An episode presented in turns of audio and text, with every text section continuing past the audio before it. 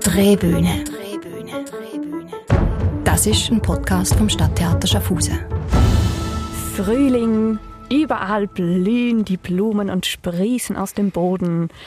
Herzlich willkommen auf der Drehbühne vom Stadttheater Schaffhausen. Lieber Jens, wir können endlich mal wieder einen Podcast zusammen machen und es blüht und sprießt Frühling, Frühlingserwachen. Ja, liebe Karina, es freut mich sehr, dass wir an diesem 21. März diesen Podcast machen können zum Thema Es blüht und sprießt, der Frühling kommt. Was hast du denn für heute mitgebracht? Also ehrlich gesagt, ich habe äh, recht viel recherchiert in der Theaterliteratur, in der Musikliteratur. Und ich war zunächst etwas enttäuscht, weil ich habe gedacht, ja gut, Frühling ist natürlich so ein, so, ein, so ein omnipräsentes Thema in der Lyrik und so weiter das gibt sicher wahnsinnig viel her, auch auf dem Theater. Leider muss ich sagen, es, man könnte über den Sommer oder über den Winter und vielleicht sogar auch über den Herbst mehr machen, wenn es jetzt rein um Theater und Drama geht, als um den Frühling. Ich habe nicht so wahnsinnig viel gefunden, aber ein paar kleine Perlen und ein paar kleine Anekdoten habe ich natürlich mitgebracht. Der heutige Podcast wird dann vor allem auch ein musikalischer Podcast sein. Wir werden uns mit dem Thema Frühling in der Lyrik und über, mit, mit musikalischen Vertonungen von Lyrik auseinandersetzen. Aber natürlich fehlt auch Goethe nicht und natürlich äh, ja, fehlt auch das große Drama nicht. Aber dafür äh, verlassen wir die deutschsprachige Literatur und machen dann später noch einen Exkurs nach Russland. Ich vermute ja, dass der Frühling in Russland einfach dramatischere Bedeutung hat, weil wahrscheinlich der Winter so viel länger und so viel härter ist, dass man den Frühling irgendwie dramatisch mehr aufladen kann als in unseren Gefilden. Also auf jeden Fall, wir fangen an in Italien, ja, dem Land, wo die Zitronen blühen reisen dann äh, in, in deutschsprachige Gefilde und enden mit unserem Podcast dann später in Russland, bevor wir wieder zurückgehen ins Berlin der 1920er Jahre. Liebe Zuhörerinnen und Zuhörer, wir nehmen Sie also mit auf eine Weltreise ähm, zur Erleichterung nach Russland und zum Endpunkt wieder zurück nach Berlin. Lehnen Sie sich doch zurück und lassen Sie sich entführen, musikalisch, literarisch und inhaltlich. Wir beginnen, wie gesagt, in Italien und wir beginnen in Venedig bei einem der beliebtesten und bekanntesten Komponisten der Barockzeit, bei niemand anderem als Antonio Vivaldi und selbstverständlich ist der Frühling von Antonio Vivaldi Ihnen allen bekannt aus den vier Jahreszeiten. Sie hören das Violinkonzert in E-Dur, den ersten Satz an der Geige Anne-Sophie Mutter mit den Trondheim Soloists und hören Sie doch auf das Vogelgezwitscher der Solovioline. Es ist wunderschön, Sie werden es alle wiedererkennen. Viel Vergnügen.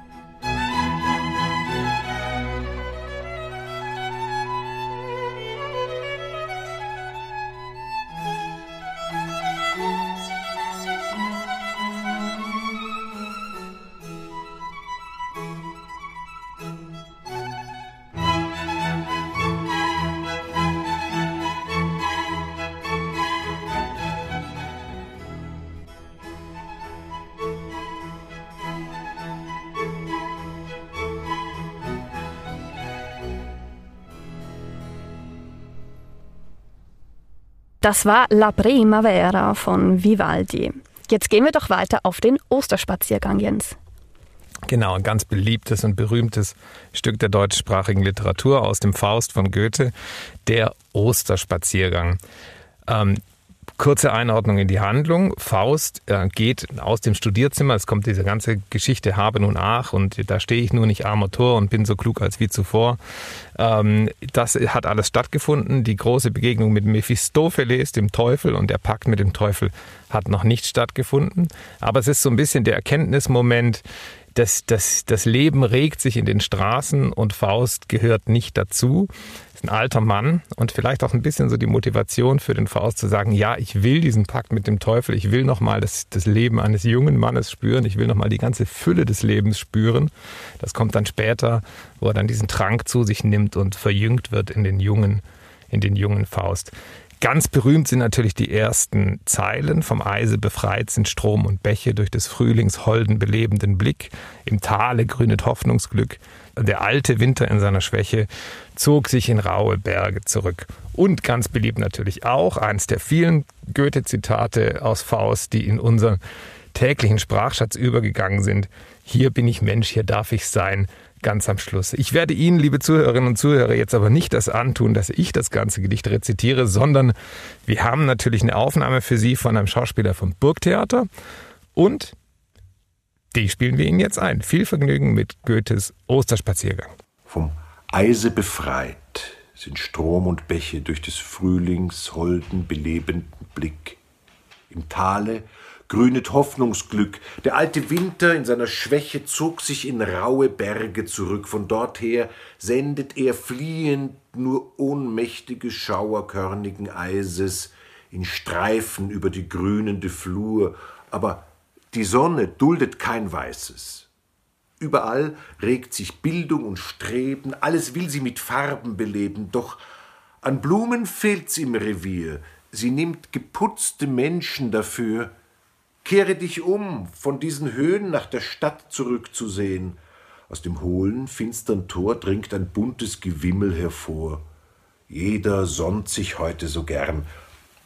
Sie feiern die Auferstehung des Herrn, denn sie sind selber auferstanden.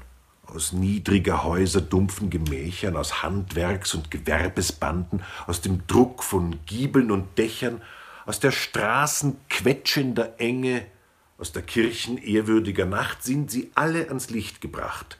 Sieh nur, sieh, wie behend sich die Menge durch die Gärten und Felder zerschlägt, wie der Fluss in Breit und Länge so manchen lustigen Nachen bewegt, und bis zum Sinken überladen entfernt sich dieser letzte Kahn, selbst von des Berges fernen Pfaden blinken uns farbige Kleider an. Ich höre schon des Dorfs Getümmel. Hier ist des Volkes wahrer Himmel. Zufrieden jauchzet groß und klein. Hier bin ich Mensch, hier darf ich's sein. Das war Robert Reinagel vom Wiener Burgtheater. Wir gehen weiter zum nächsten Frühlingserwachen von Wedekind Jens. Das ist so ein Stück, man denkt natürlich sofort, ja, Frühlingserwachen, das muss ja viel mit Frühling zu tun haben. Es ist so das berühmteste Drama, wo der Frühling wirklich sprachlich im Titel vorkommt. Es hat aber mit Frühling eigentlich nichts zu tun. Ich kann kurz erzählen, worum es geht in dem mhm. Stück, um das vielleicht ganz kurz ähm, nahezulegen. Frühlingserwachen hat den Untertitel Eine Kindertragödie. Und ähm, es handelt eigentlich davon, wie eine ganze Gruppe junger Menschen, Teenager, an, den, an der rigiden Sexualmoral ihrer Eltern oder der älteren Generation scheitern, weil es für sie nicht möglich ist, über ihre Erfahrungen, die sie machen, mit dem Thema Liebe, mit ihrem persönlichen Frühling, mit ihrem persönlichen Sprießen und Entwickeln ihres, ihrer, ihrer eigenen Sexualität äh, mit irgendjemandem darüber zu reden. Also da handelt es um äh, ungewollte Schwangerschaften und so weiter und so fort. Themen, die riesige Tabus waren zur Zeit, als Frank Wedekind dieses Stück schrieb, Anfang des 20. Jahrhunderts. Und ähm, ja, ein Stück, das als Skandalon damals natürlich in die Literatur und in die Theatergeschichte eingegangen ist, was aber heute sehr, sehr schwierig ist zu spielen, weil es doch sehr, sehr holzschnittartig gemacht ist. Äh, die Figuren der Eltern und die Figuren der Lehrer sind wirklich nur negativ besetzt. Die Kinder sind wirklich nur naiv. Und wenn man mit heutigen Teenagern Frühlingserwachen lesen würde, die würden sich wahrscheinlich an den Kopf langen und sagen, hm, hoppla, was soll denn das mhm. überhaupt? Wobei wir zum Beispiel in Zürich an der Kantonsschule Remibühl vor fünf oder sechs Jahren hatten wir sogar einen tatsächlichen Fall von einer Mutter, die einen Lehrer ähm, äh, der Pornografie bezichtigt hat, weil er mit seinen Schülern Frühlingserwachen von Wedekind gelesen hat. Ja? Okay. Also es ist doch noch ein Stück mit, mit, ähm, äh, mit Zündstoff und mit Potenzial, aber es ist äh, ja eigentlich. So aktuell eigentlich für heute. Ja, wir hatten ja das Stück ähm, in einer Musical-Fassung vor ein paar Jahren bei uns auf der Bühne, Spring Awakening, mhm. ein Broadway-Musical, was es geschafft hat, diese Thematik wirklich ins heutige ähm, in die heutige Zeit zu übersetzen. Ist nicht gerade einfach, aber das hat gut funktioniert. Ein Zeitstück, Anfang 20. Jahrhundert, hat mit Knospen und Blüten in der Natur wenig zu tun, aber mit dem Thema Pubertät, Sexualität, Sexualmoral und so weiter. Damit hat es sehr viel zu tun. Wir verlassen jetzt aber wieder dieses Thema und gehen weiter aus dem 20. Jahrhundert zurück in die deutsche Romantik. Wir waren ja vorhin bei Goethe und ähm, äh, der Frühling, ich habe es ganz am Anfang gesagt, taucht ja vor allem in der Lyrik auf und in der Romantik, in der Empfindsamkeit, wo es darum geht, das lyrische Ich, der Dichter, bewegt sich in der Natur und ist überwältigt von den Naturerfahrungen. Und genau dafür ist ja der Frühling ein wunderbares Sujet, bietet wunderbare Erlebnisse. Und ich glaube, das ist vielleicht auch der Grund, warum der Frühling jetzt im Drama nicht so stark vorkommt. Also es gibt nicht so viel Konfliktpotenziale im Frühling. Denk mal an Shakespeares Sommernachtstraum, wo natürlich mhm. die Gefühle hochkochen in dieser Sommernacht oder Fräulein Julie, über die wir geredet haben, genau. äh, im, im November, wo es auch um, um, um, um unkontrollierte Emotionen geht in der Hitze einer Sommernacht. Ja, das hat man im Frühling vielleicht nicht so, es ist so behende, ja, aber es sind sehr, sehr persönliche Erfahrungen, sehr persönliche mhm. lyrische Erfahrungen. Mhm sehr individuell, ja. Also es ist wahrscheinlich schwierig, das zu verallgemeinern und auf die Bühne zu bringen und dass sich dann jeder damit identifizieren kann. Oder einen, einen Konflikt herzustellen. Also das Drama, mhm. das, das, das Schauspiel lebt ja von einem Konflikt. Wir werden nachher, wenn wir nach Russland reisen, noch ein ganz schönes Stück haben, was wirklich im Frühling spielt, wo der Frühling auch ganz, ganz schöne dramaturgische Bedeutungen hat. Aber lass uns erstmal in Deutschland bleiben und zu Eduard Mörike gehen. Ganz berühmtes Gedicht äh, von 1867. Frühling lässt sein blaues Band. Frühling lässt sein blaues Band wieder flattern durch die Lüfte. Süße, wohlbekannte Düfte streifen ahnungsvoll das Land. Veilchen träumen schon, wollen balde kommen. Horch von fern, ein leiser Harfenton. Frühling, ja du bist's, dich hab ich vernommen. Ein ganz kurzes, knackiges Gedicht mit einem ABBA-Reim. genau. das sozusagen will. Alle, die das mal im Deutschunterricht hatten, äh, können das jetzt nachempfinden. Ganz bekannt natürlich und ein ganz berühmtes und beliebtes Sujet in der Romantik ist natürlich die Vertonung vom Gedicht in das Lied mhm. hinein. Und da haben wir Ihnen natürlich eine sehr viel schönere als unsere Rezitation hier, sehr viel schönere Version mitgebracht. Sie hören die Sopranistin Barbara Bonney am Klavier Jeffrey Parsons mit der Vertonung von Hugo Wolf. Die ist aus dem Jahr 1888 und trägt den Titel Er ist's.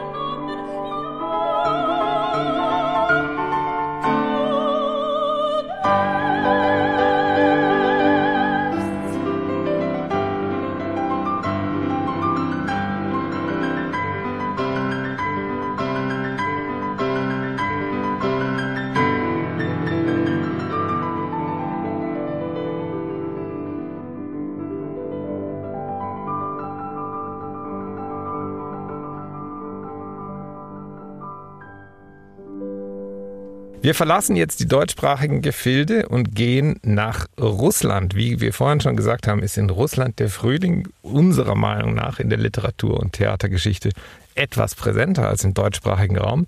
Und natürlich der bekannteste Frühlingstitel ist Le Sacre du Printemps von Igor Strawinski.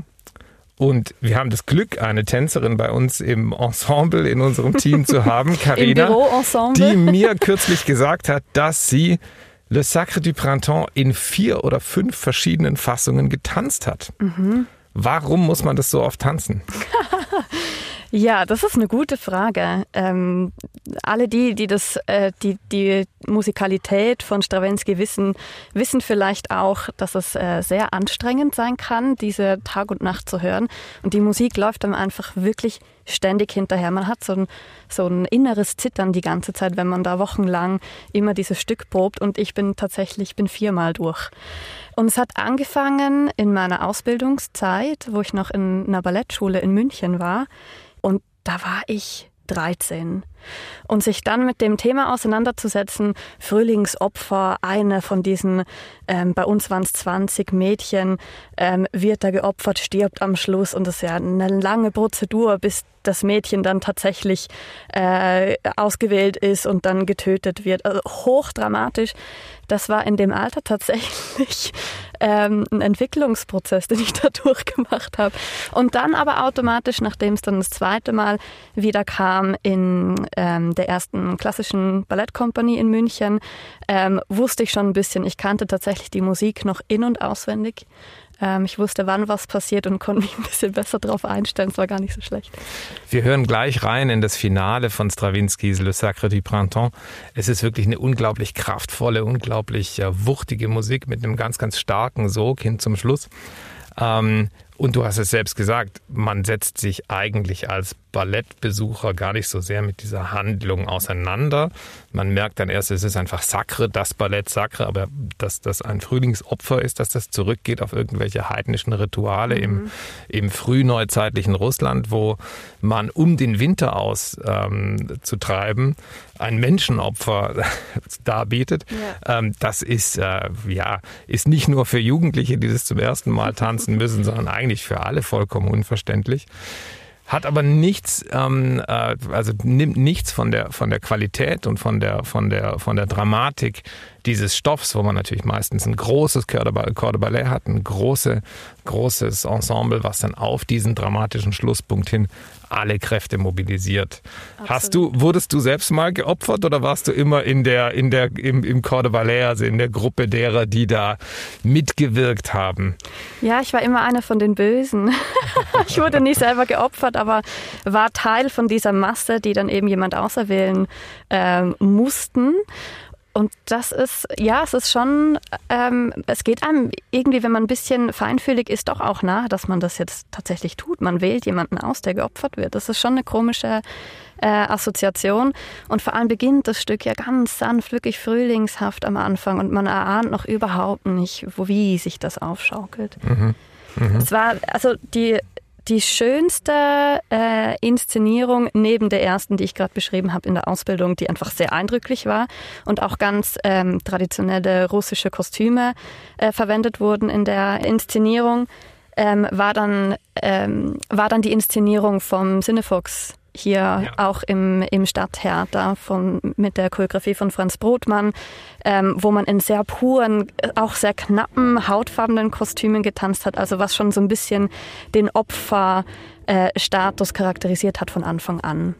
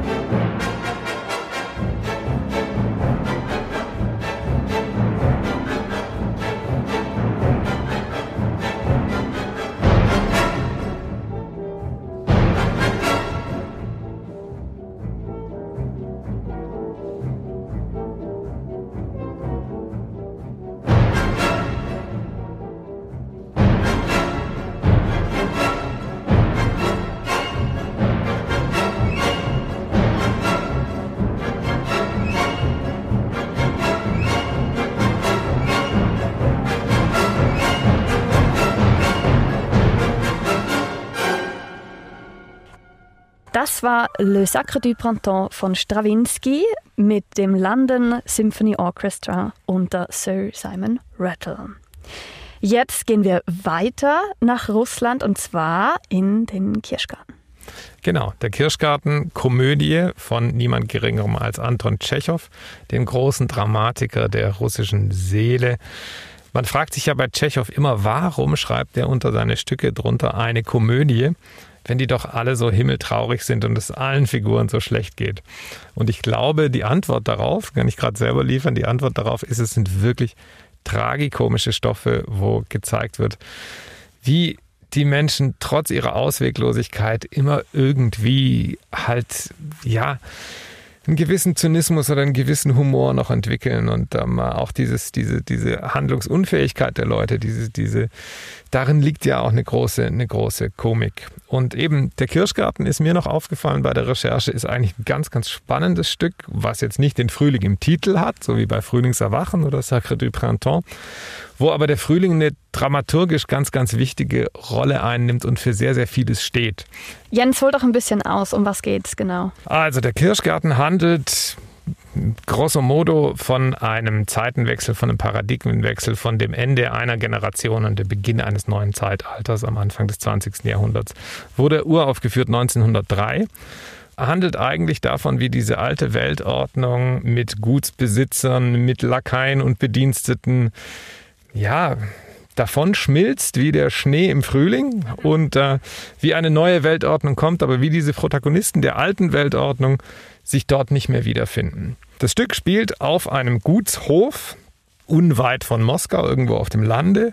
Und die Hauptfigur ist die Gutsbesitzerin Lyubov Andreevna. Und diese Gutsbesitzerin hat ein ausschweifendes Leben geführt. In Südfrankreich und sonst wo in der Welt war sie unterwegs, hatte immer Geld, hatte immer Mittel und ja, musste sich eigentlich nie damit auseinandersetzen, wie sie ihren Lebensunterhalt und ihr Dasein finanziert.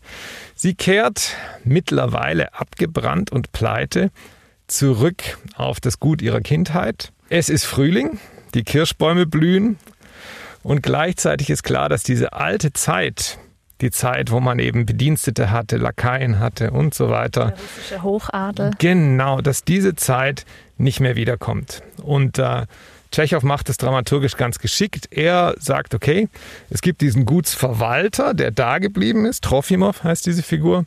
Und dieser Gutsverwalter kennt Lyubov Andreevna schon eine ganze Zeit. Und ähm, er hat einen Plan. Und er sagt, schau, wir können das Problem eigentlich relativ einfach lösen. Wir müssen das Gut nicht verkaufen. So, wir können deine Existenz, äh, Lyubov Andreevna, wir können deine Existenz auch retten. Wir müssen aber massive Einschnitte machen, um überleben zu können. Klassisches Downsourcing, Downgrading, so wie man das heute aus der Wirtschaft kennt.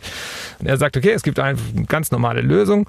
Diese Kirschbäume, dieser große Kirschgarten wird abgeholzt und da gibt es dann kleine äh, Einfamilienhäuschen für die, für die Arbeiterschaft. Da können dann ganz viele Leute kleine Häuschen bauen. Und du kannst ja deinen Gutshof behalten, aber es ist halt einfach kein riesen Gutshof mehr, aber du kannst hier natürlich weiterhin leben. Das ist natürlich für diese Figur aus dieser alten Zeit vollkommen undenkbar. Ja. Und spannend ist wirklich so, wie Tschechow da mit dem Frühling umgeht. Also einerseits, es gibt junge Figuren natürlich, die dort gelebt haben, immer wieder auf diesem Gutshof, die dort weiterleben, die, der Frühling erblüht wieder. Und man merkt einfach, bei den Vertretern dieser alten Zeit, da wird es nicht mehr Frühling, da ist diese Zeit ist eingefroren und die kommt eben nicht wieder zum Leben, wird nicht wieder zum Leben erweckt. Kari, wenn wir gerade dabei sind, ich habe dir einen kleinen Text mitgebracht von der Lyubov Andreevna, von der Gutsbesitzerin, wie sie ankommt und durch ihre alten Zimmer, ihre alten Gemächer ähm, schweift. Magst du ihn uns vorlesen? Na klar, aus dem Stegreif. Meine Kindheit, meine Unschuld. In diesem Kinderzimmer habe ich geschlafen, durch dieses Fenster in den Garten gesehen. Jeden Morgen wachte das Glück mit mir auf und der Garten sah so aus wie jetzt. Nichts hat sich verändert. Weiß, ganz weiß. Oh, mein Garten. Nach dem dunklen und verregneten Herbst, nach diesem kalten Winter bist du wieder jung und voller Glück. Die Engel haben dich nicht verlassen. Wenn doch bloß jemand den schweren Stein von meinem Herzen und von meinen Schultern nehmen könnte, wenn ich doch meine Vergangenheit vergessen könnte. Ja, das ist genau die Tragikomödie, die uns Tschechow da liefert. Eine, eine äh, Frau, die einfach nicht in der Lage ist, ein anderes Leben zu leben als das, was sie immer gelebt hat. Es gibt eine Lösung, die ist eigentlich recht banal, aber sie ist für ganz viele Figuren dieser alten Zeit nicht denkbar. Und so gibt es zum Beispiel auch den Diener Fürst, der ist irgendwie um die 90 und wird, ist immer sehr schwer zu besetzen im Theater, weil man immer den Allerältesten im Ensemble finden muss, der den Fürst spielt. Eine super Rolle. Ähm, der kommt immer zu spät und ist immer am falschen Ort und ihm ist immer kalt. Ja, also so, so eine, eine, eine wirklich ähm, eine, eine tolle Theaterfigur und eben auch ein Repräsentant dieser alten Gesellschaftsordnung, die ja, diese spätfeudale Gesellschaftsordnung, die im Russland des 20. Jahrhunderts nichts mehr zu suchen hat. Und das ist die, genau die Tragikomödie, dass der Frühling, der in der Natur erwacht, von den Umständen, die in der Welt ähm, existieren, nicht geduldet werden kann. Also es geht einfach nicht weiter wie früher, sondern diese Natur wird abgeholzt. Es gibt diese Arbeiterhäuschen und fertig. Ja, das ist ähm, Vergangenheit. Ähm, genau, ganz genau. Wir gehen noch weiter nach Russland und haben noch ein schönes Lied für Sie und zwar von einem Komponisten, der sich in mannigfaltiger Weise mit dem Frühling auseinandergesetzt hat. Die Rede ist von Sergei Rachmaninov. Rachmaninow hat unter anderem ein sehr opernartiges Werk geschrieben, die Kantate Frühling. Die spielen wir Ihnen nicht vor, aber er hat, wie gesagt, ähm, ähm, sich sehr oft mit dem Frühling auseinandergesetzt. Wir bringen Ihnen ein Lied. Frühlingswasser heißt das. Und da Sie und ich wahrscheinlich nicht des Russischen mächtig sind, bevor wir die Stimme von der wunderbaren Sopranistin Angelika Georgiou hören, werde ich Ihnen die deutsche Übersetzung dieses Gedichts Frühlingswasser kurz vortragen. Der Text stammt von Fjodor Tutschew und die deutsche Übersetzung hören Sie jetzt. Weiß liegt auf Feldern noch der Schnee, die Wasser, sie rauschen dem Frühling voraus. Sie laufen und glitzern und rufen ihn aus, sie laufen und wecken den träumenden See. Ihr Ruf in jede Richtung schwirrt. Der Frühling kommt, es kommt das Glück des jungen Frühlingsboten sind wir, er hat uns weit vorausgeschickt. Der Frühling jetzt zu uns gelangt, an Maientagen still und warm, da bieten wir den Regentanz mit frischen Wangen für ihn dar. Äh, das Klavier, das plätschert richtig vor sich hin. ja, das ist toll, weil also du hast es jetzt noch nicht gehört, aber sozusagen, das ist wirklich schön, wie diese Läufe, also man sagt ja auch in der, in der Klavierliteratur die Läufe, welche ja. Läufe die Hand macht, wie diese Läufe da durchgehen und natürlich auch die Koloraturen, die, die Sopranistin singt dazu. Ein wunderschönes Bild und ein wunderschönes Beispiel dafür, wie man diese ja, diese Tauschstimmung, dieses, dieses frühlingshafte Naturerlebnis, wie man das in Musik übersetzen kann. Ganz genau wie am Anfang von unserem Podcast mit Vivaldi, mit dem Vogelgezwitscher, das wir durch Anne-Sophie Mutter dargeboten gehört haben.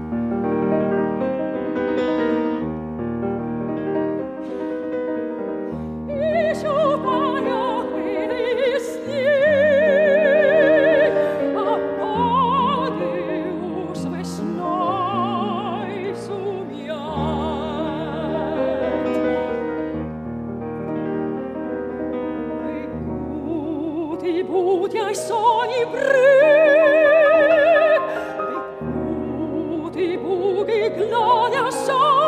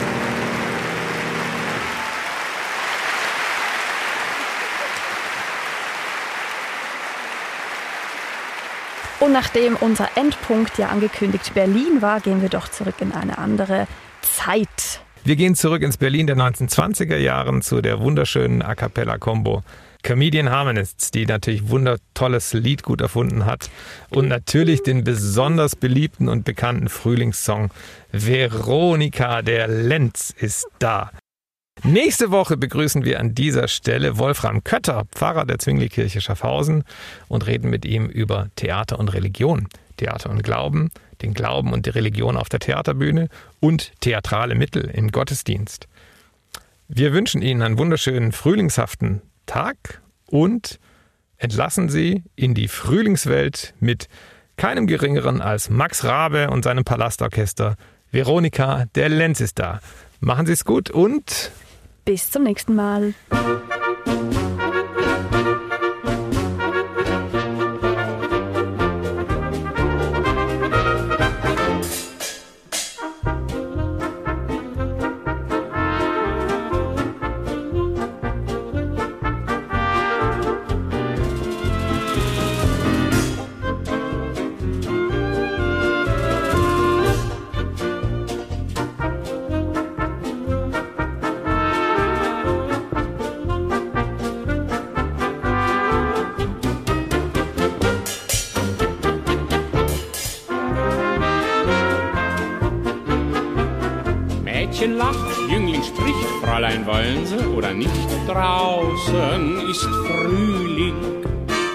Und da klopft bei ihr an und da fragt sie wo und wann bin ich endlich mal dran. Veronika, der Lenz ist da, die Mädchen singen tralala. Die ganze Welt ist wie verhext, Veronika, der Spargel wächst. Veronika, die Welt ist grün, drum lass uns in die Wälder ziehen. Sogar der Großpapa sagt zu der Großmama, Veronika, der Lenz ist